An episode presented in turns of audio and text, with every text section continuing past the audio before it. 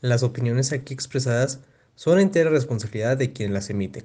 Estás escuchando El Trago Económico, tomando decisiones informadas. El comentario del día presenta. Mi compadre y yo somos los dos licenciados egresados de la UP y pues básicamente estamos buscando una excusa para tomar y platicar decidimos empezar este pequeño programa, este podcast, en el que vamos a estar hablando de finanzas, de economía, un poco de política, de todos los temas que nos interesan, que nos parecen divertidos, que nos parece que vale la pena platicar con ustedes. Que este programa también va a estar un poco más orientado a entender términos económicos de una forma más mundana. El trago económico, tomando decisiones informadas. Comenzamos. Damas y caballeros, niños y niñas de todas las edades, sean ustedes bienvenidos a este efusivo, hermoso, prestigioso, honorable cierre de temporada.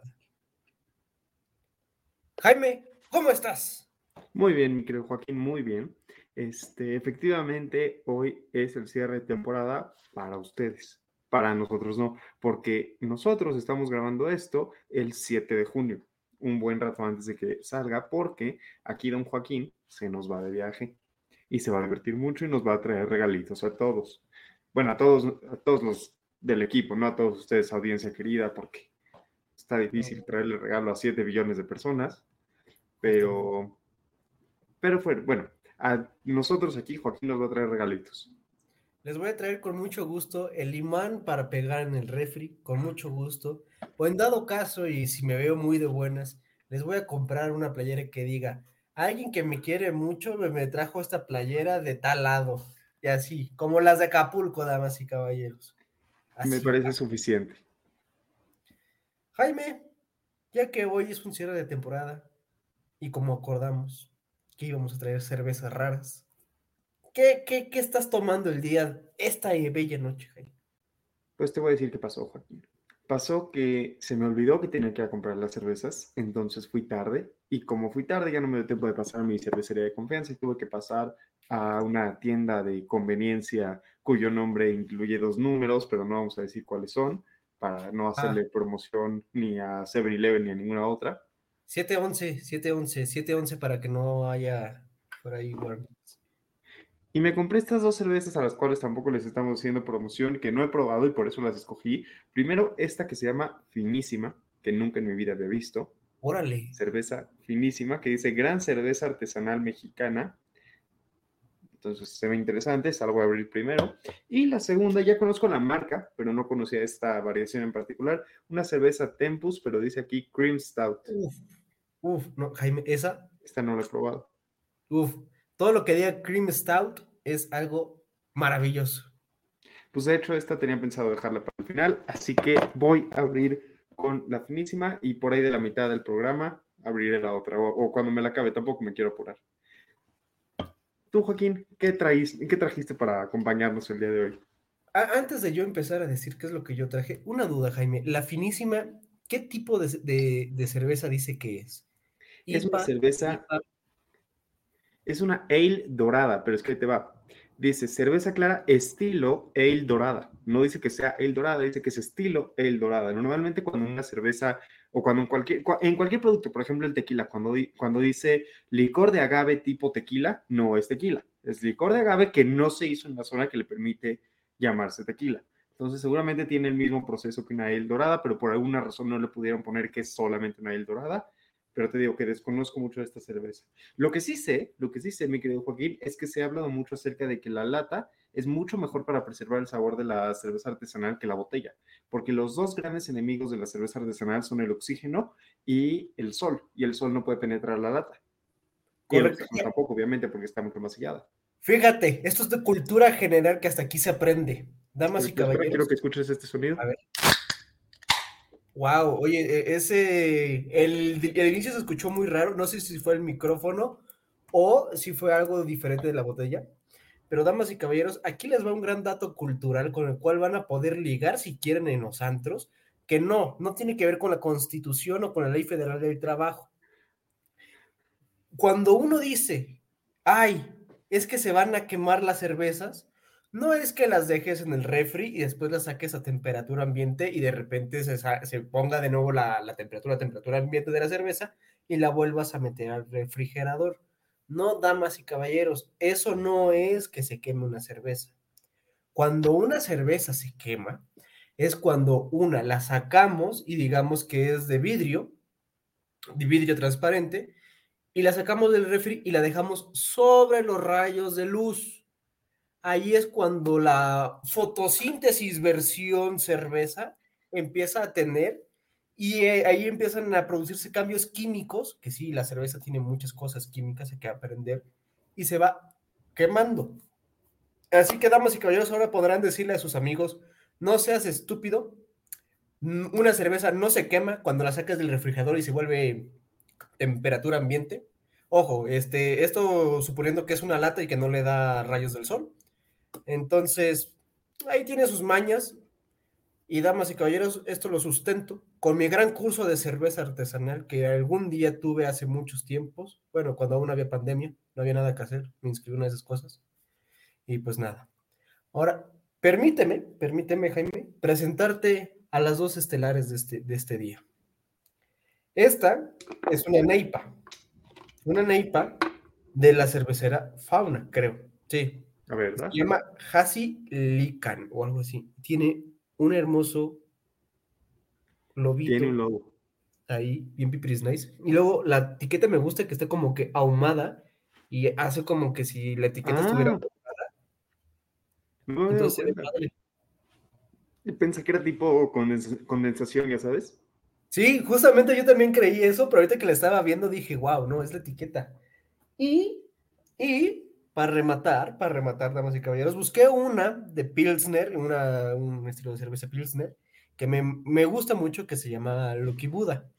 Sin embargo, no había en, la que yo- en mi cervecera de confianza. Entonces me sugirieron esta que se llama Grolsch, o no sé cómo se pronuncia esta cosa. Fíjate, creo que vi una parecida.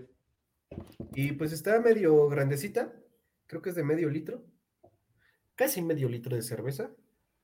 Pero pues, como esta es resellable y la otra no, voy a empezar con mi hermosa Neipa. Me Por parece sabio. Jaime, cuéntanos de qué va nuestro hermoso cierre de, de temporada en lo que yo abro esta cosa. Pues les va, damas y caballeros. Estábamos pensando en el cierre de temporada que hicieron nuestros compañeros y compañeras en hora libre hace algunas semanas para su temporada pasada. Y en ese cierre de temporada recomendaron libros, películas y series. De hecho, me invitaron, estuvo bien divertido. Este, pero creemos que nosotros somos más divertidos que los de hora libre, obviamente. Nosotros tomamos. Nosotros tomamos en vivo, además. Este, que por cierto, vean hora libre, digo, son buena gente. Aquí está el, el promo. Pero véanos a nosotros también, sobre todo. El caso es que decidimos que vamos a hacer lo mismo y vamos a hacer un, programa de ese tipo, pero nosotros vamos a traer dos cosas adicionales. Primero que nada, como ya pueden ver, nosotros vamos a estar recomendando cervezas. No sé, Joaquín, si la cerveza que tú te compraste, la cerveza que te compraste hoy, ya las habías probado. Yo no he probado ninguna de estas dos, fue a propósito. Entonces, perfecto. ¿Qué te parece si probamos la primera cada uno? Salud. Salud, salud, salud.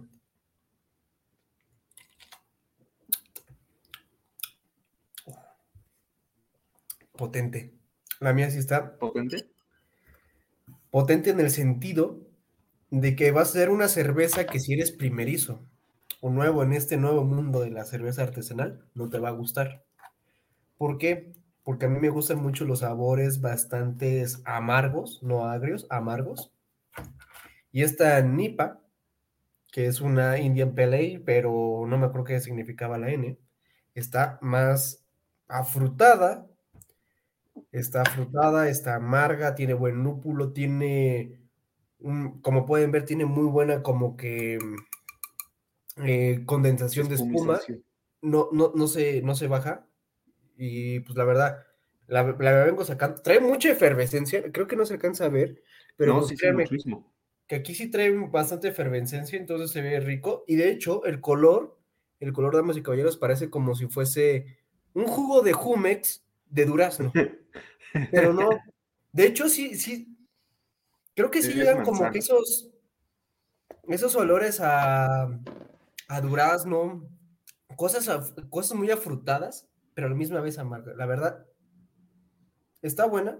No sé si la recomendaría. Permítanme degustar más esta hermosa este, cerveza y les diré mi veredicto. ¿Cómo está la tuya, Jaime? ¿Cómo está la tuya? Pues mira, curiosamente también está frutal. Yo detecté un poco más de cítrico, naranja, pero no estoy 100% seguro. Este, está buena, está muy rica, está muy ligera, muy, muy, muy ligera, no es una pesada. Creo que justo al contrario de la tuya, alguien que se quiera adentrar al mundo de la cerveza artesanal y que todavía no tenga, digamos, el paladar para aguantar algo más amargo, más fuerte, creo que está, está bastante, bastante ligera, a pesar de que tiene 6.5% de alcohol, no se siente, no se siente en absoluto. Este, tampoco estoy seguro si la recomendaría. Está, tiene un sabor curioso porque no termina de ser dulce y tampoco termina de ser ácida. Está, está interesante, pero, pero sí parece juguito de manzana.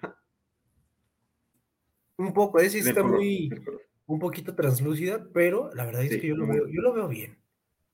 Sí, no está, no está nada mal. O sea, va- vale la pena. Está, es el tipo de cerveza que si te dan en una borrachera te tomarías sin ningún problema, pero si te dan en una degustación dirías, denme algo mejor. Mm. Ay, Jaime, Jaime, Jaime. Igual no me arrepiento. Entonces les decíamos, la primera diferencia con este cierre de temporada es que nosotros les vamos a hablar de nuestras cervezas y la segunda diferencia es que nosotros decidimos aprovechar también para hacer nuestras predicciones políticas y económicas para el cierre del semestre, del segundo semestre de 2023, más bien para todo el semestre que sigue de 2023, porque ya está acabando junio. Ustedes van a estar viendo esto el veintitantos, ¿no? El 21, creo. No, el Eh, 22, el jueves 22 de junio, ustedes van a estar viendo esto. Y nosotros mañana en el programa del 8 de junio, que ustedes si no han visto lo pueden volver a ver, vamos a estar hablando de las corcholatas, entonces tampoco nos vamos a meter a hablar tanto ahorita de la presidencia, pero pues vamos a empezar a dar algunos detalles de qué creemos que va a poder pasar de aquí a que acabe este bello, bello, bello año de 2023. Así que Joaquín, dicho eso, te tengo una pregunta. sí. ¿Quieres empezar con serie, libro, película, podcast, este, predicción? ¿Con qué quieres empezar, Joaquín? El, piso es tuyo, el mundo entero es tuyo en este momento, Joaquín. Estoy buscando justamente la, la serie que, que no recuerdo bien el nombre. Ya la encontré, ya la encontré. Es que tenía que atreverme a decir, pero esta sí es una recomendación amplia, amplia. Esta sí, si les interesa y les gusta como a nosotros esos temas que hablamos, vean una serie que se llama Salvados. Antes estaba en Netflix, creo que ya desapareció, ya murió, pero está muy interesante esta. ¿Por qué? Porque es una, una serie en la cual es de un reportero. Y uno diría, oye, pues qué aburrido, ¿no? La vida de un reportero, pero no, no, no, no, no. No es la vida de un reportero. Es como este reportero que se llama, permítanme sacar el nombre, recuerdo que se llama Jordi, Jordi Évole, Jordi Évole, va a entrevistar a personas muy, muy, muy, muy poderosas y muy interesantes en su momento. El que recuerdo yo que lo vi y que fue hace como cuatro o cinco años, cuando Netflix también apenas estaba empezando, entrevistó a Nicolás Maduro, cuan- como al año o dos años que había salido que él era el nuevo como presidente de Venezuela. Y asimismo, como hay esta entrevista, va haciendo varias entrevistas a diferentes personajes del mismo calibre, si no es que un poco más que Nicolás Maduro, y les hacen unas preguntas bastante interesantes. Y sí está buena, está, está palomera, igual si por, no sé, un viernes en familia, de que quieran decir vamos a hablar de política o qué sé yo, ¿no? O que tú estés muy aburrido y dices, oye, quiero algo que me haga sentir que quiero conocer a, actores políticos, búsquenla y en verdad, les juro, no se van a arrepentir, no se van a arrepentir para nada. De hecho, estoy, estoy viendo que la más actual creo que es del 2008 o la más, este... Ay, güey, son 19 ¿Pues la temporadas. última temporada? ¿19? 19 temporadas estoy viendo en Just Watch de... No, no es promoción, pero pues del tío Salinas. Grey's Anatomy. Mira, le hace entrevista a Nicolás Maduro. Eh, ¿Quién más? Uno de cada. No, la verdad. A ver, mira. Si me. ¡Ay! Le quité la cámara. Yo, no quería eso.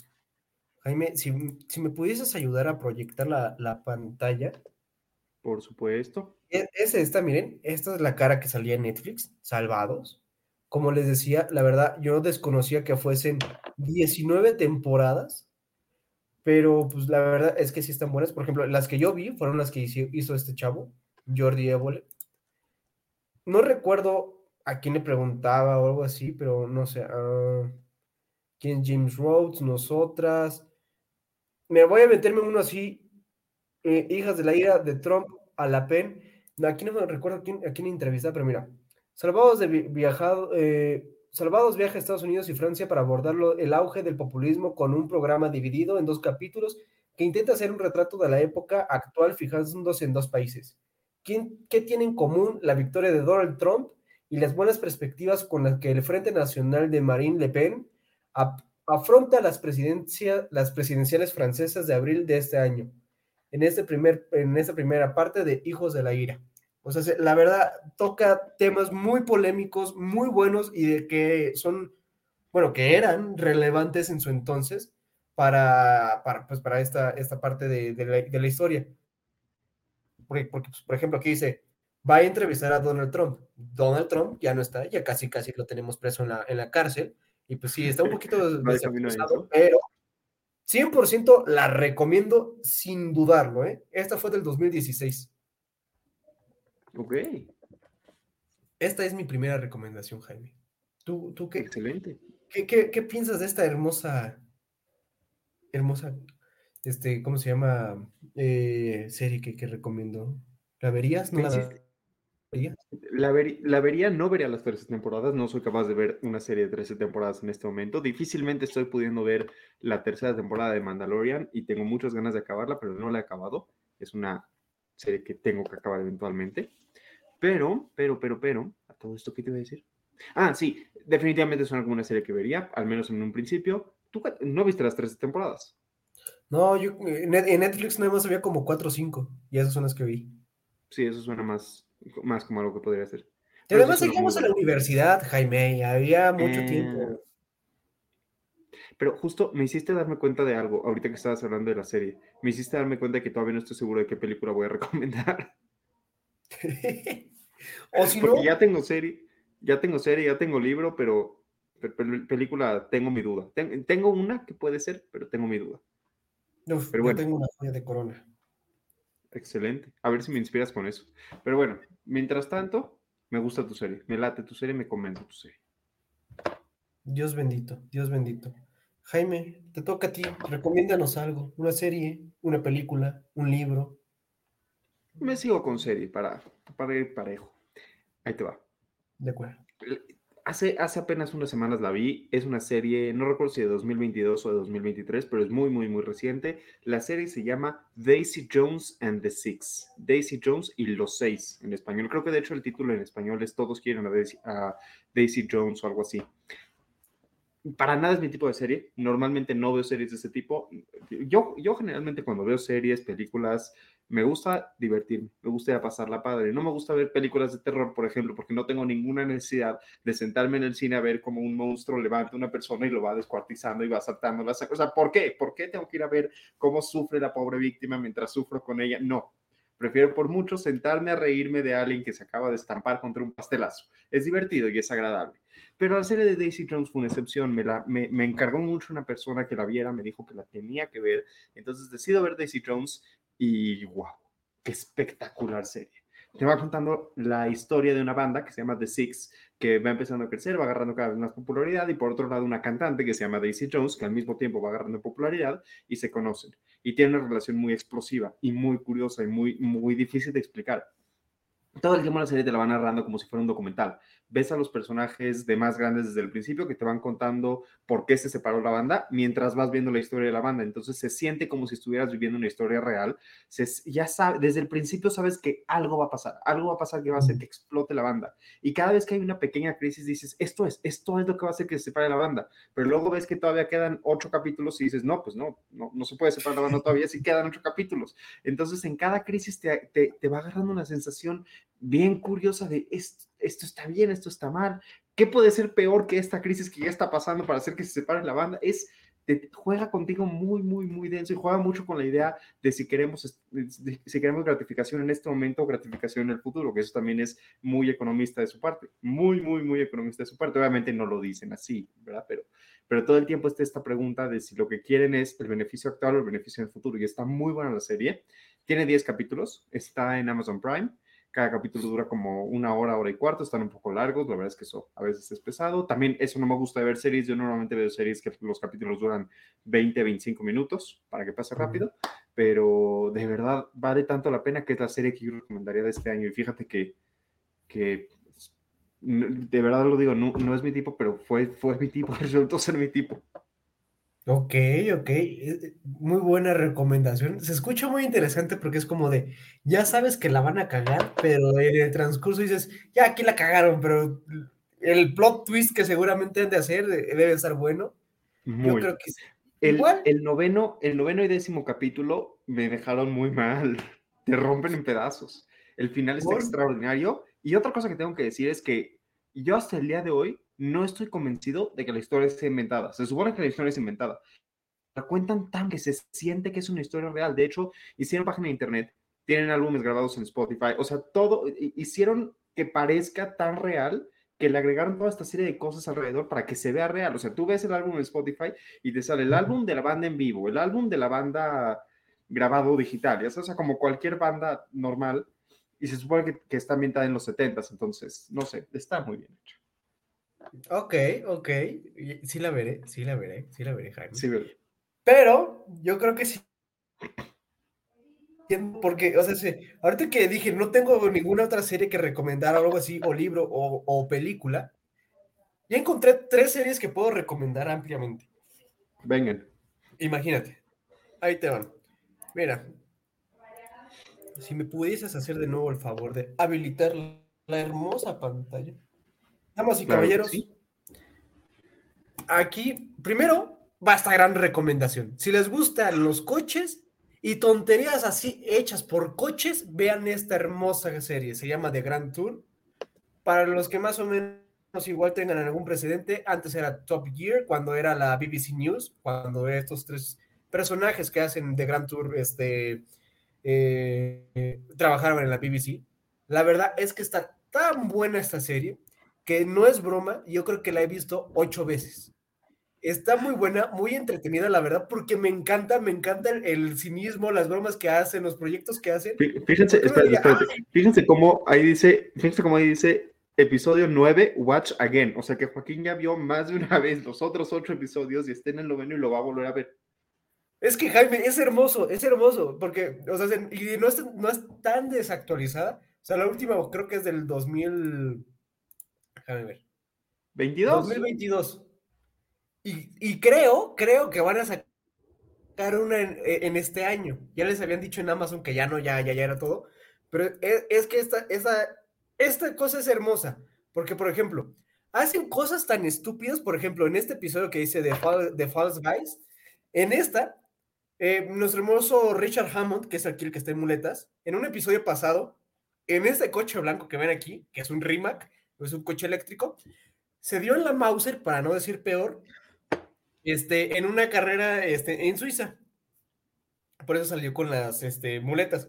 Y hacen la gran pregunta que nadie se, se cuestionó, Jaime.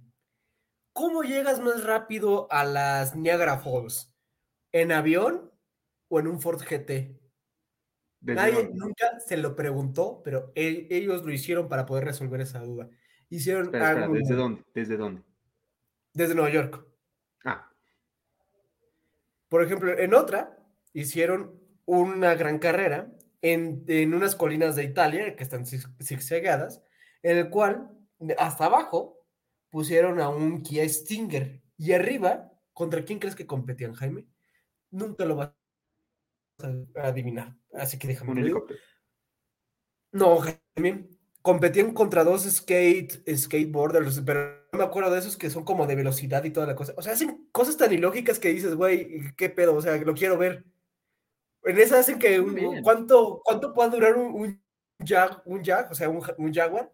Y los ponen a extremos, le ponen ahí a correr. Entonces, está muy divertida, la verdad está muy buena para pasar el tiempo. Y esos tres tipos... Una palomera. Wow. Muy palomera, la verdad, y está muy bueno. Y hacen tantos chistes que dices, Madres, güey, ya soy un señor porque ya me estoy viendo como ellos. Fíjate que con esta serie me pasó lo contrario que con la pasada. Gracias a esta serie ya me acordé de qué película les voy a recomendar. Pero antes de pasar a la película, me encanta la idea. Me parece muy buena serie. Esta sí definitivamente la voy a ver. Veanla, damas y caballeros. Es, es una joya, es una joya. Es preciosa. Es la Justo mejor siento- serie. Justo siento que se amarra muy bien con lo que te decía hace rato, que yo veo series para divertirme, para divertirme, para pasarla bien, para disfrutar. Siento que esto se amarra bien con eso. Oh, vaya que sí, Jaime. Oh, vaya que sí. Excelente. Jaime, ahora tu recomendación. Pues mira, no tengo una segunda serie, había pensado nada más en la de Daisy Jones. Si les puedo recomendar una segunda serie que no haya visto este año, o sea, sí la vi este año, pero no la vi por primera vez este año, siempre recomiendo Friends, la mejor serie de toda la historia de la humanidad. Pero pasando a película, pasando a película, y caballeros, tengo dos. La primera, la primera es nada más por culpa del volcán de Puebla. Y ahorita que te diga cuál es, me vas a entender perfectamente bien. Es más, ¿estás pensando lo mismo que yo? Por favor, di que estás pensando lo mismo que yo. No, Jaime. Ok, muy mal de tu parte. La primera película que les quiero recomendar es La venganza de los Sith, Revenge of the Sith. ¡Ah! Ya, ya. Sí, sí, sí. Pues lo que pasa es que, damas y caballeros, hay una escena en la tercera película de Star Wars, Revenge of the Sith, más bien en el tercer episodio de Star Wars, Revenge of the Sith, en la que se están peleando dos caballeros, para no decir sus nombres por si alguien aquí no lo ha visto, y están en un planeta que es todo volcánico. Entonces, ahorita que está el volcán eh, activo en Puebla, Joaquín y yo hemos decidido que vamos a ir al volcán y vamos a rehacer la escena en vivo de, de esta bella película. Este, no, pero ya en serio, tuve la oportunidad de ver esa película en algún momento este año otra vez y la verdad es que realmente es una joya magnífica.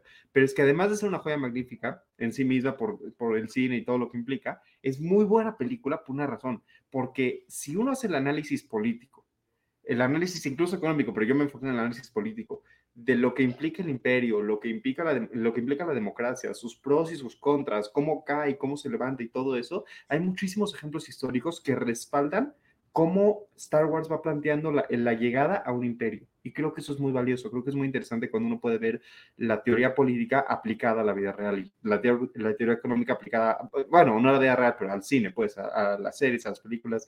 Así que esa sería mi primera recomendación. Y antes de pasar a la segunda, que, me, que fue la que me recordó Joaquín, ver esta imagen. A esta imagen nos referimos. Miren, aquí a- atrás, como pueden ver, está el Popo. Y este es Angelópolis. Y pues así va a quedar esta cosa, ¿no? Y estos somos Joaquín y yo. Oh, sí. Este. Me voy a No quemar, vamos a decir quién es quién. pido. No vamos a decir ser- quién es quién. Ah, yo pido ser Anakin Skywalker. No, yo soy Anakin Skywalker. Por eso dije que no vamos a decir quién es quién. Está bien, ¿sabes yo qué? pido tener el high ground. ¿Sabes qué? Vamos a ir a Puebla y nos vamos a agarrar a trancazos para ver quién es Anakin Skywalker. Me parece correcto, me parece correcto. A ver quién termina quemado. Si te, si te sirve de algo, bueno, ah, luego te lo enseño. Pero es que tengo aquí unas, una figurita de Anakin Skywalker que está abajo de la figurita de Obi-Wan, porque Obi-Wan tiene el high ground. Pero bueno, eso es punto de aparte, ¿no? La segunda película que les quiero recomendar, sí estuvo en el cine este año, es la película de Air. De hecho, no estoy seguro si sigue en el cine, es relativamente reciente. Air, Aire, literalmente. Es la película que te va contando cómo Nike, la marca de zapatos, fue consiguiendo participar o trabajar junto con Michael Jordan, que se convirtió en uno de los patrocinios más importantes de la historia del deporte. Es una gran película. Tengo que confesarles algo, llegué muy tarde al cine, llegué- me perdí los primeros 45 minutos de la película o algo así, o sea, sí me perdí una muy buena parte y no lo he vuelto a ver, o sea, no, no he tenido oportunidad de ver ese inicio de la película, pero lo que sí vi, la parte que sí vi, primero te enseña súper bien lo que es toda la industria de, la, de los patrocinios deportivos, cómo funciona, cómo se hace, cómo se vive, o por lo menos cómo se vive en esa época. Segundo, te explica muy bien qué está pasando en el mundo del básquetbol y de los negocios y qué relación hay entre esos dos, que creo que está muy padre. Pero además, todo el tiempo, todo el tiempo me traían así, o sea, cada escena pasaba y yo, sí, dame más, dame más, dame más. Estaba muy metido en la película, vale mucho la pena. Parece una película que no es de acción, que no es de, que, que no es de guerra, no es nada de eso. Me tenían aquí. Y la verdad es que el- el- los papeles los juegan muy bien. Desafortunadamente no aparece Michael Jordan y obviamente está basada en una historia real. Nike en ese momento era una empresa muy chiquita y Michael Jordan prácticamente la, la trajo a la vida. Entonces creo que vale mucho la pena también para conocer esa historia, que es muy buena historia. Yo creo que la voy a ver, ¿eh? Porque se creo, creo que está en, Ama- en Amazon Prime. y Sí, está en Prime también. Por alguna u otra razón me he dicho, no, no la veo, se ve aburrida. Ahora con lo que me Nah, sí, comentas, me salió un poquito más de, de cosquillas de verla. Sí, vela, vale la pena, no te vas a arrepentir. Yo pensé que me iba a arrepentir y no me arrepentí de verla. Ok, ok, Jaime. ¿Qué película recomiendas tú? Lo haré. querido? Película, película. No te estoy viendo a tomarte tu cerveza y vas a tener que llegar a la segunda eventualmente. Y eso es malo. Ya casi se acaba. Ah, muy bien, muy bien. Sí, sí, sí. Pero de película, de película, es que últimamente como que no ha habido tantas buenas películas, ¿no? Bueno, como que ahora sí como que de nuevo ya empieza de nuevo a alzar el cine, porque pues durante pandemia como que no hubo nada. Pero esta la vi el lunes, creo. Creo que fue, sí, el Espera, lunes. espera, espera. Si vas a decir algo de la de Spider-Man, no quiero saber. Ah, bueno, pero está muy buena, está muy buena la neta, ¿eh? Ok, espera, espera, espera. Me voy a quitar mi audífono, puedes decir lo que tú quieras de Spider-Man, no voy a escuchar nada y cuando hayas acabado, No, hazme así y me lo vuelvo a poner. No, no voy a es- a espolear a, la- a las personas aquí que, que, pues, pues, pues, pues, pues, que no han visto Spider-Man, pero voy a, voy a recomendar la mejor película de la vida que he visto yo. Y sí, me van a decir, ¿Así? señor, así, así, porque a mí me encanta, me gusta mucho. Damas y caballeros, a ver, te, te lo voy a contar, Jaime, y a ver si la adivinas, porque en verdad es un, peli- un peliculón y yo creo que sí voy a entender. La película va de un general que de repente es removido de su cargo porque no le convenía al jefe en turno. Entonces, mandan a matar a este general. Pero este general se libra de, morir, mata a los guardias que lo querían matar, pero lo dejan mal herido. Y entonces, este general va a buscar a, a su familia, en donde pues, él vive, pero cuando llega, su familia ya la mataron. La mandó a matar el jefe en turno de que, que lo quitó, ¿no? Entonces, se va en un caballo y de repente, ¡pum! cae y se queda ahí moribundo. Lo recogen de algún lado y lo vuelven luchador. Entonces, este empieza a, a combatir y toda la cosa. Y de repente llega a un lugar muy bonito, que ya con esto ya vas a saber quién, quién es. Llega a un lugar bien curioso en Roma, que se llama Coliseo. Y empieza a pelear como gladiador. Ah, Y termina con, este, combatiendo a nuestro Joaquín Fénix, Joaquín Fo- eh, Phoenix, como el gladiador. Gladiador contra emperador. Ahí es, yo creo, yo creo que hasta de ahí podríamos sacar alguna anécdota o referencia para ver la única forma en la que yo creo que la Unión va por México, PRIM, PAN, PRD, podría vencer a Morena en 2024. a través del gladiador. Jaime, el gladiador, ¿a quién representaba y con quién se sentía muy conectado? ¿Con el pueblo? Con el pueblo. Y yo siento que si no hubiese sido por ese pueblo, obviamente el gladiador no hubiera muerto antes. El PRI, PRI Spoiler alert. Ah, Bueno, sí, ¿quién no la ha visto? Jaime, ¿quién no ha visto ese, ese película? Pero ese película yo lo recomiendo para que la vean una y otra vez como de Gran Tour. Cuando, ahorita que cuando empezaste a hablar, no sé por qué mi cabeza fue a parar a John Wick, Duro de Matar, pero decía, no, ninguna de esas dos tiene un general. Y luego, de repente, no me acuerdo cuál otra pensé que, que hasta me empezó a convencer cuando dijiste que, que mataran a su familia, pensé en The Punisher, pero dije, esa no es una película. Este, no, o sea, me fui por todos lados, fue nada más cuando dijiste Roma, que, nada más, que como que dije, ah, Sí, no, es que si decía, por ejemplo, si decía emperador, luego, luego le iba a, entender, porque pues digo, hermoso peliculón de George Russell, que creo que va a tener una secuela, ¿eh? Creo. ¿va a tener una secuela? Sí, creo que va a tener, No con él. ¿Pero con él mismo? ¿No está Sí. un poquito viejo? Sí, está un poquito chonchito, pero. Pero pues, pues yo digo que sí puede. ¿Quién sabe?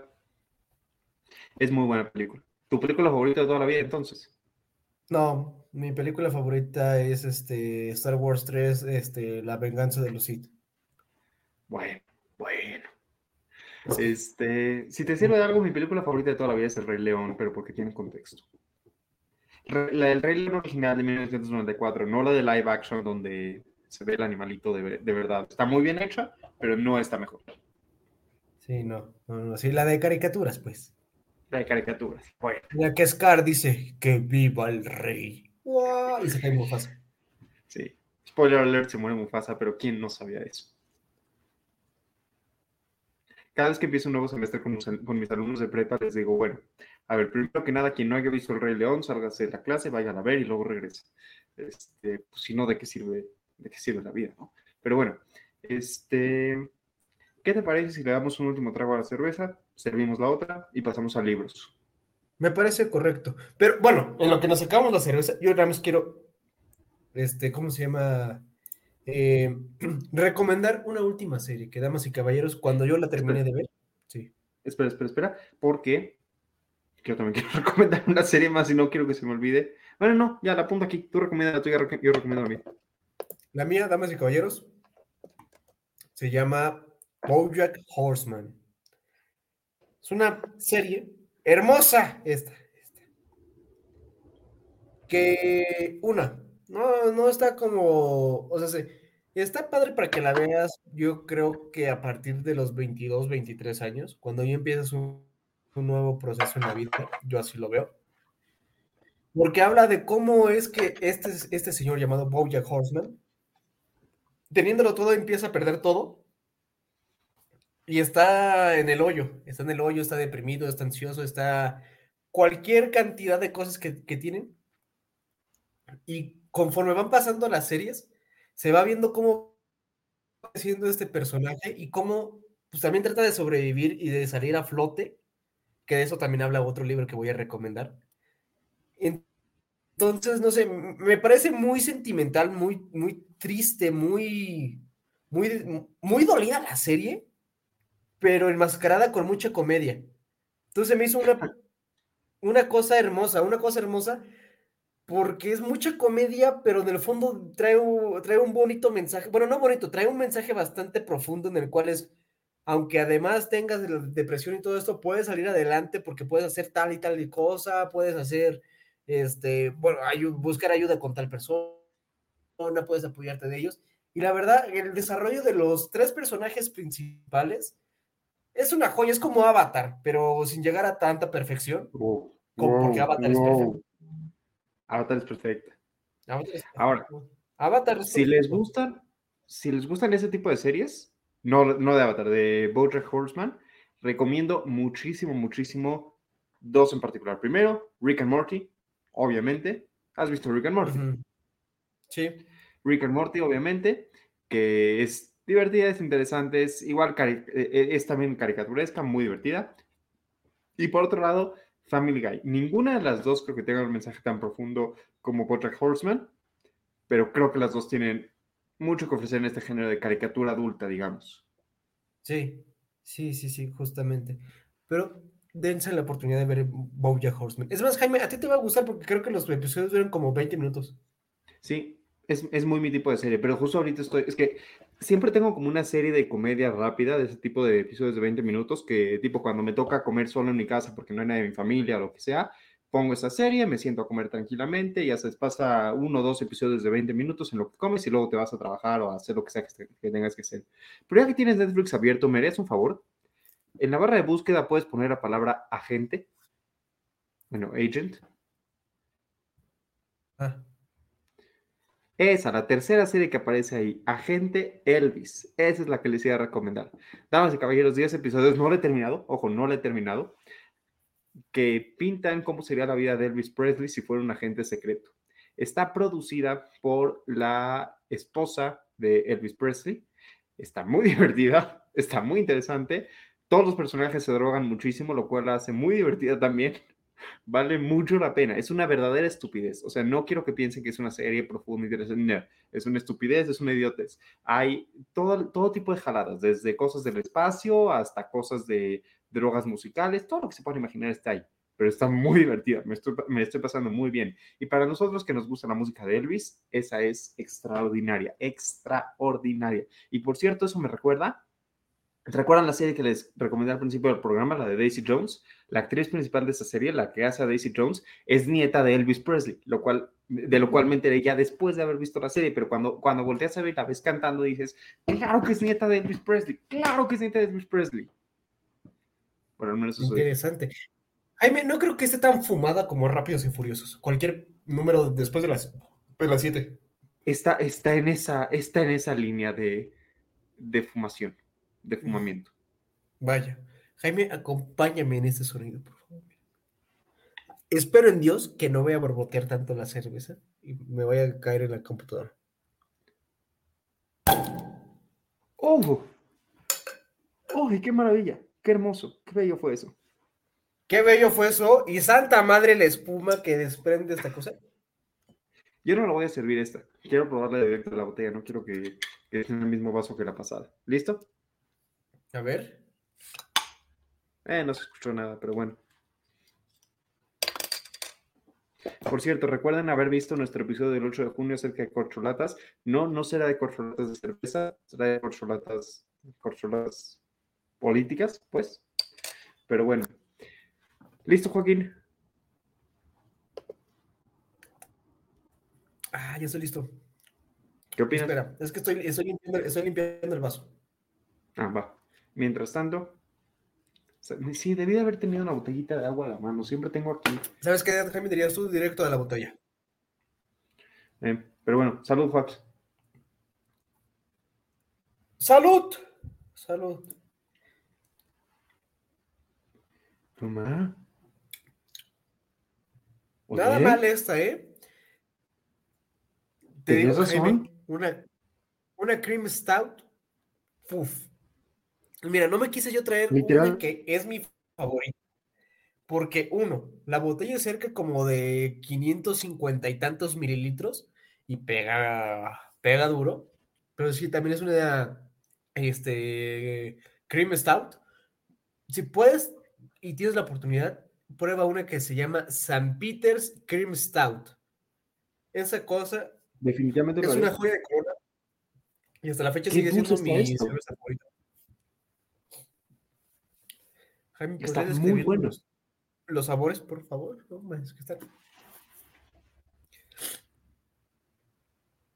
Chocolate. No sé, si, muy chocolate, muy achocolatado, pero no sé si te va a hacer sentido este.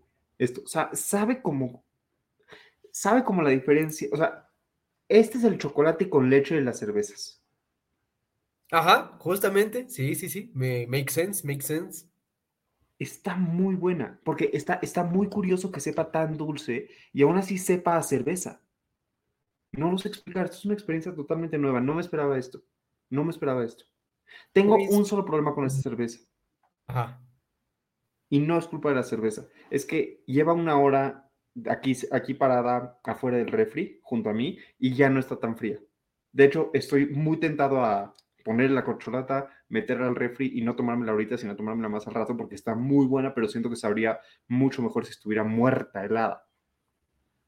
Más o menos, ¿eh? Porque las, las Stout, las Porter, el Cream Stout y todos sus derivados que vienen para abajo, se disfrutan un poquillo más a 5 o 7 grados, que sí es estar medio elodia, pero no tan elodia como las coronas que luego nos solemos tomar en una, en una, en una carrita asada de familia. Pero, pero sí, concuerdo totalmente contigo. Damas y caballeros, si tienen oportunidad, prueben o un Stout, o si aún pueden más, una Cream Stout. Les juro, no se van a arrepentir. Gran experiencia, definitivamente gran experiencia. 10 de 10. ¿Sabes, ¿sabes a qué me recordó? ¿Ubicas, ¿Ubicas que hay un Dr. Pepper que tiene cream soda? Ajá. Me, me, me sentía así, como tomar. Sí, sí. Más o menos, pero con alcohol y más amargo. Y con muchísimo menos azúcar. Sí, claramente. Por eso, damas y caballeros, no tomen refresco, tomen cerveza. ¿Sabes que en la antigüedad, bueno, no en la antigüedad, más bien en la Edad Media, las personas que tomaban cerveza eran más propensas a sobrevivir porque como la cerveza servía y el agua no, en el agua había muchísimas bacterias, en la cerveza no. Entonces, cuando una persona, de tipo, es una de las razones por las cuales los países nórdicos y los países de Europa del Este, por ejemplo, la República Checa, entre varios otros, tuvieron muy buen aguante a algunas plagas, porque como tomaban cerveza en lugar de tomar agua, sobrevivían. Literalmente no estaban consumiendo bacterias. Estaban, o, sabes que la levadura que se utilizaba absorbía muchas bacterias tal vez. También eso. Y eso hacía también que en la cerveza. Hoy en día no toda la cerveza se hierve, pero en la antigüedad, si era, o sea, en la, Edad Media, no, no en la antigüedad, en la Edad Media, era un requisito para hacer cerveza que el agua estuviera hervida, porque si no estaba hervida, no fermentaba. Mira nada más. Ah, tiene, tiene razón, tiene razón, tiene razón. Porque primero se pone el mosto. Bueno, el, mosto ahí lo revuelves, agua hirviendo, sí. Y eso, eso no lo sabían. O sea, obviamente en la Edad Media no sabían que lo que estaban haciendo cuando hervían el agua era matar a los microbios, pero pues hoy en día sabemos que eso es lo que está pasando y gracias a eso sobrevivieron muchísimas personas. Pero Joaquín, ya nos quedan 15 minutos y todavía tenemos tres cosas que hacer. Tenemos que recomendar el libro, tenemos que predecir nuestras predicciones políticas y predecir nuestras predicciones económicas. Así que vamos a darle. Claro que sí. Ahí te va mi hermoso libro, que también es como un tipo Bojack Horseman, del H escritor George Orwell, el que escribió 1900, ¿qué era? 1984. Eh, Rebelión en la Granja también. Pero el libro que yo recomiendo se llama Subir a Respirar. Está bueno, aún no lo acabo, ya casi lo acabo, pero habla de un... Es la novela de un tipo el cual está hasta la madre de vivir como está viviendo con la familia, con el sistema económico, con donde vive, con su trabajo, con sus hijos, con todo. Y empieza a hacer N cantidad de tonterías o cosas que dices, güey, ¿por qué lo estás haciendo si tu vida se está yendo el carajo? Pero es, eh, eh, por, por, eso yo creo que le pusieron subir a respirar, porque yo creo que es como buscar cómo dentro de tu ámbito o de tu mundo puedes llegar a decir, güey, me quiero desconectar conectar de todo lo que me estás diciendo, porque me la estoy pasando mal, ya no quiero estar así, no sé qué chingados hacer. Es una desesperación que luego te transmite el personaje, que dices, güey, qué pedo. O sea, si está fea la vida de este güey, ¿por qué? Porque sigo leyéndolo, pero está muy bueno, está, está bueno, me está gustando hasta el momento, pero pues aún no puedo dar mi veredicto total, pero yo creo que por el inicio sí lo recomiendo, sí la recomiendo. Además, es George, Orwell. George Orwell Es George Orwell. Definitivamente sí lo voy a leer. Tengo, tengo por ahí en, mi librero una colección de, George Orwell que apenas he abierto porque justo no tiene sus dos obras principales. Entonces, apenas se la he ojeado, pero voy a buscar si tiene esto de subir a respirar y si sí, me lo voy a echar indudablemente. Está muy bueno el, está muy bueno el libro, yo creo. Tengo un problema para. H recomendación. Tengo un problema con mi H recomendación de libros. Y es que, como ya te he platicado un par de veces, este año 2023 tomé la determinación de leer un libro por semana. Al día de hoy, damas y caballeros, este 7 de junio, que de nuevo ustedes estarán viendo esto después, he leído exactamente 36 libros. Que de esos 36 libros tengo que escoger uno para recomendar y es muy difícil se me ocurría recomendarles Matar a un ruiseñor, To Kill a Mockingbird, que es un clásico extraordinario. El Aleph de Jorge Luis Borges, también un clásico extraordinario. Eh, leí hace poco otra vez un libro que se llama El Abrazo de David Grossman y resulta que hay una, no sé si a ti te dejaron el abrazo, que Karen dejaba el abrazo, resulta que allá hay una continuación que se llama La Princesa del Sol, que habla de lo contrario. El abrazo de la soledad. Damas y caballeros, El abrazo es un libro de David Grossman que habla de la soledad y de cómo ser único significa que estamos solos y, cómo la presencia de otra persona puede hacer que estemos menos solos. Todo eso es un libro para niños que tiene literalmente una frase en cada página y son como 40 páginas, está súper rápido, pero es muy profundo. Y resulta que este año, o el año pasado, no me acuerdo, salió una secuela que se llama La Princesa del Sol, que ya tengo aquí, que con mucho gusto te presto, Joaquín, que trata de exactamente lo contrario de cómo, de cómo una persona puede ser única a pesar de estar con todos los demás. Está muy bueno La Princesa del Sol también. Paseo de la Reforma es otro libro que leí este año de Lenia Poniatowska, muy bueno, pero finalmente me acabé decidiendo por un libro muy poco común. Y ahí te va. Joaquín, imagínate que tuvieras un solo deseo. ¿ok? Un solo deseo. Pero que toda la humanidad tuviera un solo deseo también, al mismo tiempo. Todos vamos a tener un solo deseo. Podrías decir, yo voy a pedir volar, pero puede que alguien pida que el cielo se convierta en ácido, entonces tú vuelas y te mueres.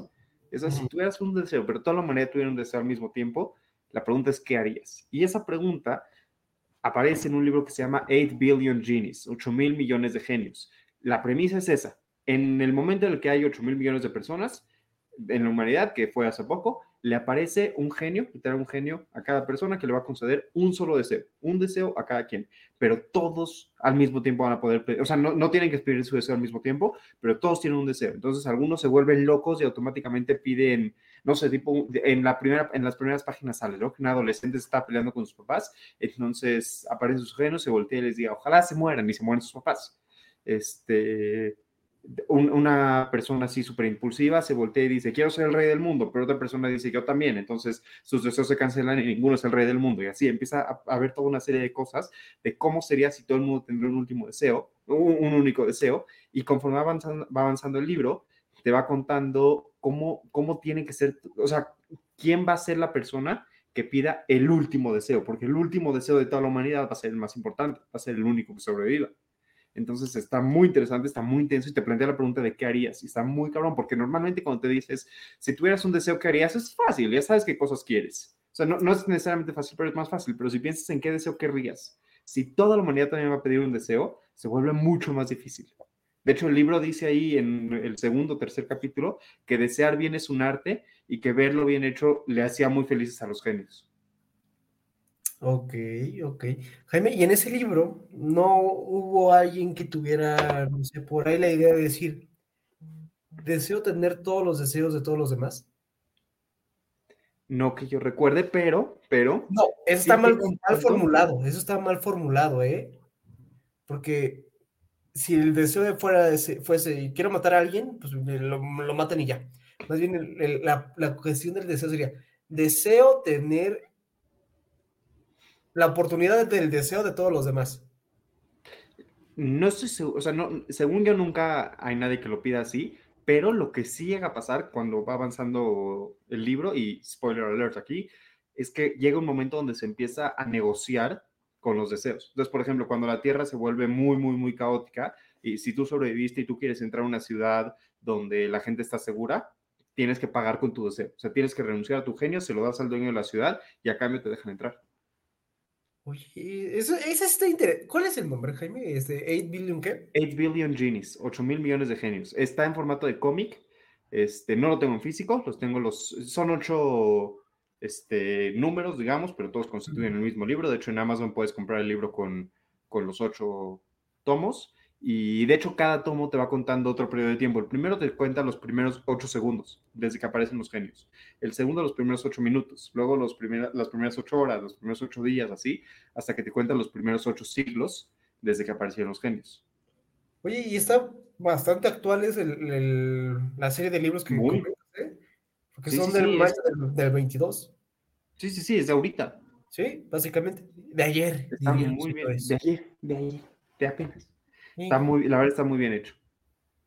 Yo creo que voy a tomar la decisión de mañana ir por la Princesa del Sol, porque si me encantó el abrazo de David Grossman, yo creo que esta cosa posiblemente me encante más. Y voy a ir a buscar el de 8 Billion Genies, porque sí voy a ir por ese libro, porque sí, sí me parece entretenida la, la, la trama que, que, que, comentas, Jaime. Si no encuentras el de la Princesa del Sol, te digo, con mucho gusto te lo presto, y si no, conozco una señora que te lo puede conseguir. Ya vi que sí está en Gandhi. Ah, buenísimo. 200 pesitos, por si a la gente le, le, perturbara el precio. Pero compren los dos, ¿eh? El abrazo y la princesa del sol, 100% recomendados, ¿eh? Ah, el abrazo. tienen que leer juntos. De hecho, justo lo pensé, si una persona, o sea, yo cuando leí La Princesa del Sol, lo primero que dije es, si alguien leyera solito La Princesa del Sol sin haber leído El Abrazo, no le serviría de nada, no le significaría absolutamente nada. O sea, está bonito La Princesa del Sol, del Sol, pero está X si no lo lees con el abrazo. Si lo lees con el abrazo, sí como, pero si lo lees solo está como... Eh. Y deja tú eso. Imagínate discutir este pequeño cuento de la princesa del sol con, con Gane. Con Gane, con el poderosísimo Te vas a otro universo. te vas a otro mundo. Sí, no está. En los, en los seis minutos que nos quedan, ¿qué predicciones políticas y económicas tienes para la segunda mitad de 2023? Justamente sí estaba pensando en eso, Jaime. Y mientras estaba en el gimnasio, porque vengo del gimnasio, se me viene una gran, gran, gran frase que digo, ya ni Aristóteles lo pensó. Si el país de México pudo cambiar a su ex tóxico el PRI por Morena, también puedes tú dejar esa relación tóxica y cambiarte a algo peor. Digo, no iba así, ¿verdad?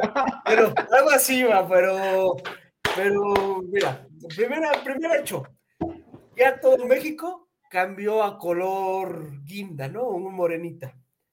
Segundo hecho, y fact, el PRI está más muerto que no voy a decir que qué, porque si no nos, nos banean el, el, el, video.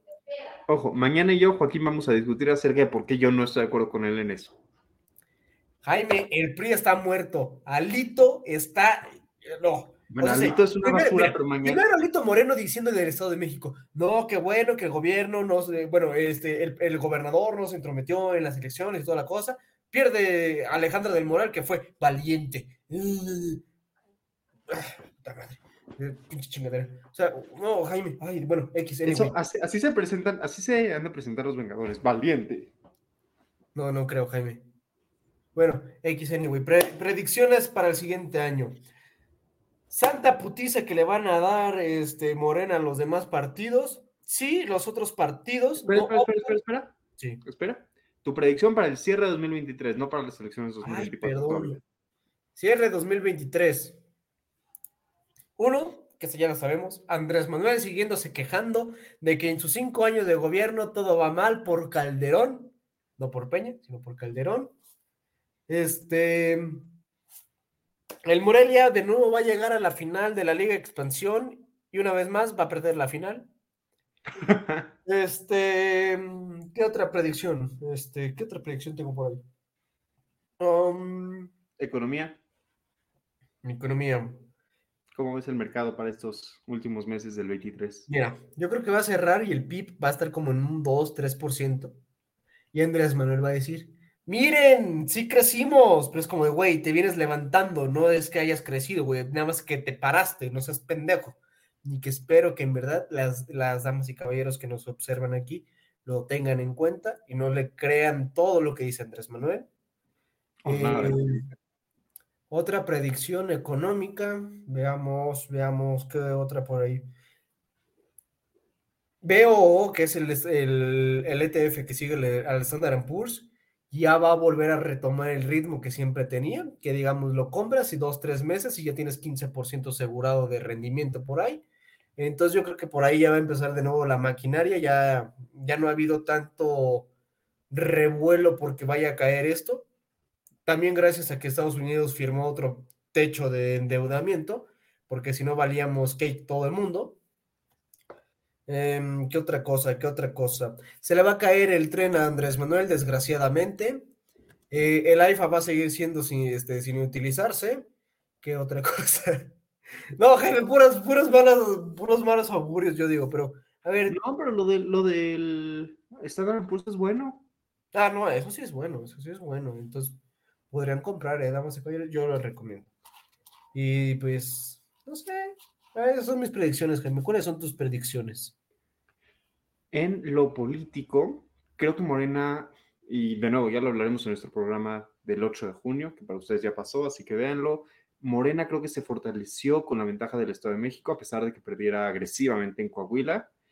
Este, lo cual creo que va a significar que Andrés Manuel va a hacer todo lo posible por aprovechar estos últimos seis meses antes de que empiecen las campañas electorales para hacer mucho ruido, tratar de pasar muchas reformas. Andrés Manuel va a tratar de, de cerrar los últimos minutos, digamos, casi casi su sexenio con en, en, on fire, pues va a tratar de hacer todo lo que no pudo hacer por estar en la pendeja todos estos años. Este, no creo que le vaya a salir bien, creo que se va a enfrentar a muchos problemas en el Congreso, creo que eso también puede beneficiar a Morena, si Morena sabe plantearlo de forma para decir, miren cómo el PRI sigue frenando al país y Calderón y como tú dices. Creo que se va a fortalecer cada vez más la figura de Marcelo Ebrard. Creo que Marcelo Ebrard lleva una muy buena ventaja sobre las marcas corcholatas, que de nuevo es algo que lo haremos el 8 de junio y creo que lo único que puede pasar ahora para él es o que algún escándalo le aparezca y explote o que vaya para arriba. Y creo que es algo positivo para él. Creo que en lo económico, como dices, el Standard Poor's y los mercados en general van a tener un buen cierre de año. Creo que ya se está empezando a ver la estabilidad que perdimos en la pandemia la única pregunta sería qué tanto van a afectar las decisiones políticas mayores, digamos, ¿no? O sea, el tema de la deuda en Estados Unidos, el que valdría la pena hablar aquí, el tema de, las elecciones en México en 2024, otro par de temas internacionales como la renegociación de deudas alrededor del mundo, particularmente creo, no estoy seguro que la Unión Europea tiene pendiente una renegociación de deuda, este, todo ese tipo de cosas pueden afectar los mercados, pero en la medida en la que el gobierno vaya diciendo, ok, vamos a ponerle pausa a la crisis de la de la pandemia y vamos a avanzar. Creo que puede ser un buen cierre de año, particularmente diciembre, creo que va a pintar muy bien. Enero empezó muy bien, diciembre va a cerrar muy bien, es mi predicción. Y hoy se jugó el tercer partido de las finales, Miami desafortunadamente perdió el tercer partido, la final va 2-1 a favor de Denver, pero Miami ya ganó un partido, puede ganar otro y puede ganar otros tres y va a ganar las finales. Mi predicción para lo que queda de 2023 es primero que nada que Miami va a ganar las finales y segundo, que la próxima temporada de la NBA va a ser extraordinaria. Viene una muy buena temporada. Pero bueno, este, y obviamente nuestra predicción más importante es que la temporada que va a empezar en agosto de 2023 del trago económico va a ser fenomenal, monumental, maravillosa, espectacular, gloriosa y preciosa. Oh, vaya que sí, Jaime. Yo creo que ya estamos en tiempo de meter bastante econometría avanzada que no entienda nadie de, los que nos ven. Ah, no es cierto, pero no se queda, pero sí. Buscaremos seguir teniendo los temas tan interesantes y calientitos como les gustan. Y si tienen pues ahí sugerencias de, temas, pues ahí pónganlos en los comentarios. Recuerden, ah, bueno, quién sabe si siguen transmitiendo, ¿verdad? Pero pues aquí están los horarios de los demás este, programas para que los tengan en consideración, por favor. Pero recuerden muchísimo más, por favor, observar este, su hermoso em, programa Trago Económico, en el cual sí tomamos si nos divertimos y si informamos. Eh, digo, ¿qué, ¿qué combinación tan más perfecta es este programa? Espectacular. Exactamente. O sea, damas de caballeros, recomiéndenos, por favor. Nos ayudan mucho. Hablen con sus amigos, con sus enemigos, con sus primos, con sus tíos, con sus exprimos, con sus exvecinos, con sus maestros y alumnos. Con los exnovios, exnovias, con los exquedes. Ahí tienen una excusa para escribirle a su ex, hola mi querida ex, no te extraño, pero tienes que ver el trago económico. Exactamente, ¿qué es eso de dedicarla de qué onda perdida? No, se dice. No. ¿Quieres escuchar el trago económico? Te dedico el cierre de temporada del trago económico. Claro, no, ya con eso. O le invitas a tu casa, prendes velitas, preparas la escena y le dices, te mentí, no vamos a ver Netflix, vamos a ver el trago económico. No. Oh. Llora, llora, alegría. Se casa contigo así en caliente. Síganos, por cierto, en todas estas, nuestras bellas redes sociales. Escúchenos también en todos estos, nuestras bellas plataformas de, podcast. Lancen un poquito de lana, por favor, aquí a la página donde pueden lanzar lana. no estaría de más, no estaría de más. Además, todo el dinero que aquí se recaude va a ir para fomentar nuestro alcoholismo, digo, para fortalecer la difusión de información en el Claro que sí, difusión. Es difusión, difusión, de información verídica. Inteligencia. Sí. Somos gente culta. Necesitamos pagar el internet, damas y caballeros. Por favor, ayúdenos. Por favor. Me divertí. Me divertí recomendarle libros, películas, cervezas. Jaime, fenomenal. Fenomenal segunda temporada. Dice el PRI, y lo digo yo también, regresaremos más fuertes y con mucho ánimo. Nada más que con diferencia de que el PRI no va a ser, no va a revivir, pero nosotros sí. Buenas noches, damas y caballeros. Y antes de pasar el video de cierre. Por favor, sí, Jaime, estamos pensando en lo mismo. No va a haber cruda política, pero. Jaime Polo.